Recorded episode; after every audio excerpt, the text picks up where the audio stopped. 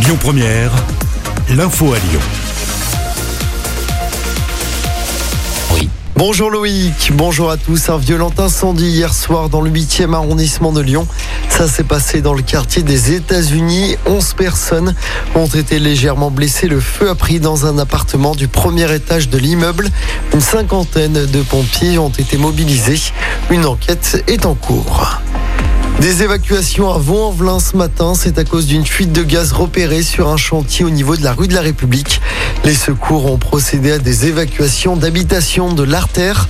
Des lignes de bus ont été perturbées.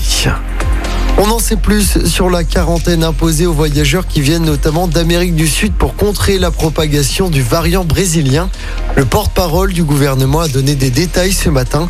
Il faudra désormais fournir un test PCR négatif avec un délai plus court qu'avant, 36 heures au lieu de 72.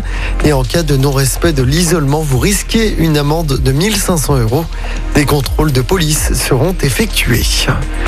Emmanuel Macron veut lancer un grand débat national sur la consommation de drogue. Le président de la République l'a indiqué dans une interview accordée au Figaro.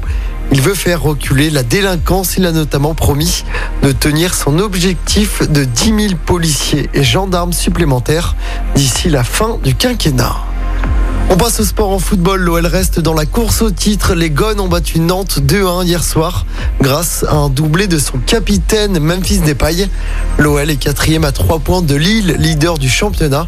L'OL qui jouera dès mercredi soir face à Monaco en quart de finale de la Coupe de France. Et puis chez les filles, la déception en Ligue des Champions pour l'OL.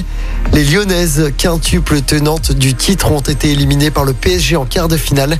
Défaite 2-1 au Parc OL. Et puis toujours en en foot, la guerre du foot business est officiellement déclarée. 12 des plus grands clubs européens ont annoncé hier soir officiellement la création d'une Super League. Le Real, le Barça, Liverpool, la Juve ou encore Manchester United en font partie.